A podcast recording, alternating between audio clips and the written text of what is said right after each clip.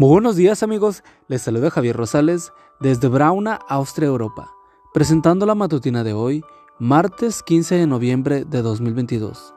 La matutina de jóvenes ya por título, Dios te espera. La cita bíblica nos dice, volviéndose en sí, dijo, ¿cuántos jornaleos en la casa de mi padre tienen abundancia de pan, y yo aquí perezco de hambre? Me levantaré e iré a mi padre.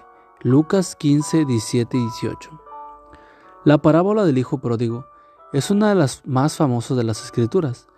Lo que me llama la atención del pasaje que he seleccionado para esta meditación es que encontramos al joven rebelde conversando, no con un amigo, sino consigo mismo. Es bueno que de vez en cuando conversemos con nosotros mismos. Esas conversaciones son importantes. Es bueno que de tiempo en tiempo nos digamos la verdad. La mentira lastima al prójimo, pero es peor aún cuando nos mentimos a nosotros mismos. En este pasaje el hijo pródigo no estaba solo conversando consigo mismo, sino también estaba diciéndose la verdad. Está siendo honesto consigo mismo. Y volviéndose en sí, cuando una persona cambia de compañía del Padre por los cerdos, está fuera de sí. Cuando una persona prefiere la diversión baja, los placeres malsanos, el vicio, la impureza, antes que una convivencia y una conciencia limpia y una vida decente, está fuera de sí. Y volviéndose en sí, comenzó a analizar la situación. Estaba en la miseria, en el completo fracaso. Había gastado mucho dinero. En realidad, lo había gastado todo. Había abandonado los privilegios del hogar y la compañía de sus padres. ¿Y qué había ganado? Todo lo que había logrado lo expresó en aquel lamento angustioso. Yo aquí perezco de hambre.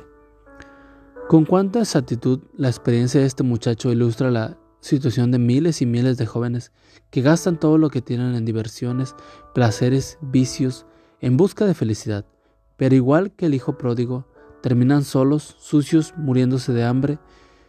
Marilyn Monroe, hablando con un periodista, le dijo, soy una estructura sin fundamentos, estoy vacía, y terminó quitándose la vida.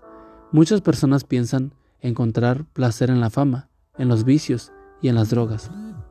Pero lo extraordinario en la experiencia de este joven es que él no se quedó en la miseria. Dijo, me levantaré e iré a mi padre. El hijo pródigo no necesitaba tener un final triste, ni tú tampoco.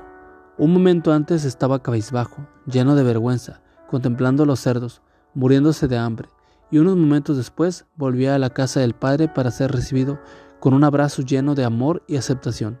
Hoy Jesús el Salvador te da la misma oportunidad de volver a ti mismo.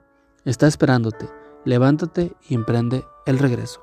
Amigo y amiga, recuerda que Cristo viene pronto y debemos de prepararnos y debemos ayudar a otros también para que se preparen, porque recuerda que el cielo no será el mismo si tú no estás allí. Nos escuchamos hasta mañana. Hasta pronto.